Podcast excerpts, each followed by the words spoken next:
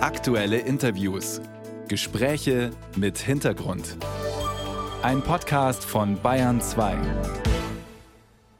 Sexuellen Missbrauch in der Kirche. In Hunderten und Tausenden Fällen. Das rechnete man bisher vor allem der katholischen Kirche zu. Die evangelische Kirche sah sich lange als offene, progressive und vermeintlich bessere Kirche. Aber, wie wir jetzt wissen, ist das ein Irrglaube. Dieses Bild lässt sich seit gestern nicht mehr halten. Eine von der Kirche selbst in Auftrag gegebene Studie zeigt nämlich das Ausmaß der sexuellen Gewalt bei den Protestanten. Bayern 2 kurz erklärt. 1259 Beschuldigte in 2225 Fällen listen die Forschenden in der unabhängigen Studie auf und damit deutlich mehr als die bislang bekannten knapp 900 Fälle. Eingeforderte Personalakten erhielten die Forschenden nur von einer der 20 Landeskirchen. Deren Analyse ergab, dass aufgrund von bekannten Fällen knapp 60 Prozent der Beschuldigten und knapp 75 Prozent der Betroffenen nicht identifiziert worden wären. Deshalb gehe man insgesamt von deutlich höheren Zahlen aus. Der Verbundskoordinator Martin Watzlawick sprach von der Spitze eines Eisbergs. Für die Studie wurden nicht nur beschuldigte Geistliche in den Blick genommen, sondern auch Betroffene aktiv beteiligt. Als Täter benennt die Studie in erster Linie verheiratete Pfarrer, die ihre Machtposition ausnutzten.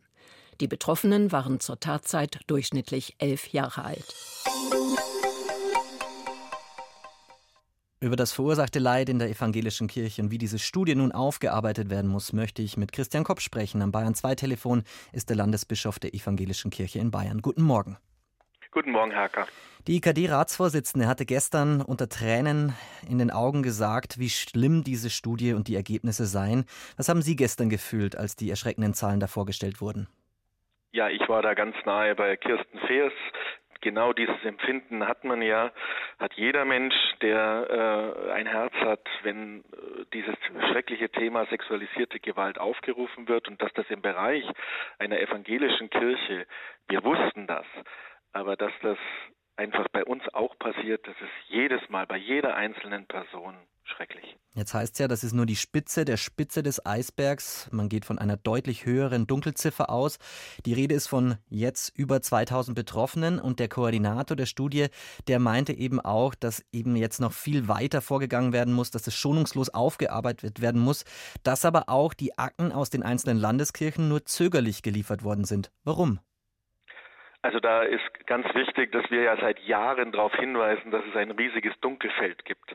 Völlig unabhängig von den Akten brauchen wir unbedingt eine Dunkelfeldforschung. Wir müssen unbedingt, wir versuchen das immer wieder, auch betroffene Personen, die sich bisher noch nicht geöffnet haben oder sich bei uns gemeldet haben, dass die sich bei uns melden. Das ganze Personalaktenthema ist ein sehr kompliziertes Thema. Ich möchte nur mal sagen, 38.500 äh, Kleriker, die bei der äh, KHG-Studie der katholischen Kirche untersucht untersucht wurden. Ich setze mal in Relation zu unserer Kirche. Wir haben 30.000 Beschäftigte aktuell im Jahr 2023 gehabt. Wenn du das hochrechnest auf 80, 90 Jahre, dann kommen wir auf eine hohe sechsstellige Zahl. Das war in der für die Studie, für die Erhebung der äh, Zahlen zur Verfügung stehenden Zeit einfach nicht zu schaffen, diese äh, Akten durchzuschauen. Das bleibt aber ein Desiderat, da müssen wir ran. Jetzt möchte ich aber noch verstärkt auf die Opfer und auf die Betroffenen der sexuellen Gewalt schauen.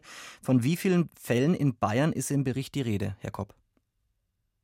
Also wir haben ja da verschiedene äh, Meldungen. Wir haben, äh, wir haben an die äh, Studien Forscher 253 Taten aus Bayern gemeldet, die bei uns aktenkundig sind in unserer Meldestelle und in Disziplinarakten. Sie haben ja selber äh, gesagt, dass äh, auf die IKD bezogen, dass eine äh, Zahl weit über 2000 ist. Das ist äh, genau der Punkt. Wir müssen die betroffenen Perspektive stark machen. Das ist die Stärke dieser Forumstudie. Und die Betroffenen zeigen uns, institutionelle Schwächen und Risikofaktoren, das war das Ziel dieser Studie. Mhm. Bei betroffenen Vertretern, da hieß es, der Föderalismus in der Struktur der evangelischen Kirche sei ein Grundpfeiler für sexuelle Gewalt. Man brauche da eine übergeordnete Stelle mit Durchgriffsrechten, weil bislang könne jede Landeskirche machen, was sie möchte. Befürworten Sie als bayerischer Landesbischof so eine übergeordnete Stelle? Also das ist eine riesen Herausforderung äh, im Föderalismus, das wissen wir auch von den Bundesländern, gemeinsame Stellen zu finden. Äh, ich finde das grundsätzlich eine gute Idee. Viel wichtiger ist aber, dass wir einheitliche Verfahren haben. Darauf weisen ja die betroffenen Personen sehr stark hin. Wenn ich von einem Land ins andere umziehe, dann muss ich mich auf das Gleiche verlassen können, was ich bei der einen evangelischen Kirche habe, das muss es bei der anderen auch geben. Ja, die Vertreter der Betroffenen beklagen aber auch, dass die IKD eine Handreichung erstellt hat, um Landeskirchen zu Nachforschungen anzuhalten. Was haben Sie denn da in Bayern jetzt bislang schon in die Wege geleitet? Ja, also wir sind ja sowohl im Verbund äh, der IKD, wie natürlich haben wir hier seit vielen Jahren ja eine äh, intensive Arbeit rund um das Thema sexualisierte Gewalt implementiert. Wir beschäftigen hier äh, 25 äh, Mitarbeitende, die sich jeden Tag damit äh, beschäftigen. Und äh, wir wollen auch weiter der Forumstudie lernen und konsequent unser Verhalten ähm, verbessern. Da geben, haben wir jetzt viele Hinweise bekommen. Ja, und wie wollen Sie diese eigene Machtstruktur hinterfragen? Wie wollen Sie diese Kultur des Schweigens brechen? Also wir haben keine Kultur des Schweigens. Ja, wir schauen hier zurück auf eine sehr lange Zeit. Und wenn man diese Zeit äh, anschaut, dann äh, hat sich in den 60er, 70er Jahren äh, bestimmtes ereignet. Da kann man vielleicht von so einer Kultur des Schweigens äh, sprechen. Die ist durchbrochen. Wir schweigen heute nicht mehr.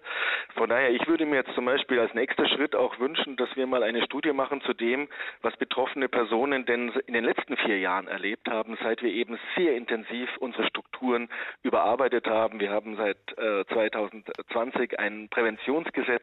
Das hat alles Wirkung gezeigt. Mhm. Und Sie gehen das jetzt an? Wir gehen das an. Ja, wir schauen uns das an. Das sind jetzt Hinweise, die wir natürlich kennen. Das Thema Macht und Missbrauch von Macht von Amtspersonen, das ist etwas, in uns, unserer Ausbildung ist das seit Jahrzehnten präsent. Ähm, aber es gibt auch andere Dinge, die undurchsichtigen Strukturen, auf die uns die äh, betroffenen Personen hingewiesen haben. All diese Punkte schauen wir uns an. Da ist das Beteiligungsforum auf EKD-Ebene wichtig, aber auch wir in den Landeskirchen. Wir haben Hausaufgaben. Der Landesbischof der Evangelischen Kirche in Bayern, Christian Kops, sieht Hausaufgaben für seine eigene Kirche nach der gestern vorgestellten Studie zum sexuellen Missbrauch in der Evangelischen Kirche. Danke, Herr Kopp. Herzlichen Dank, Herr Hacker.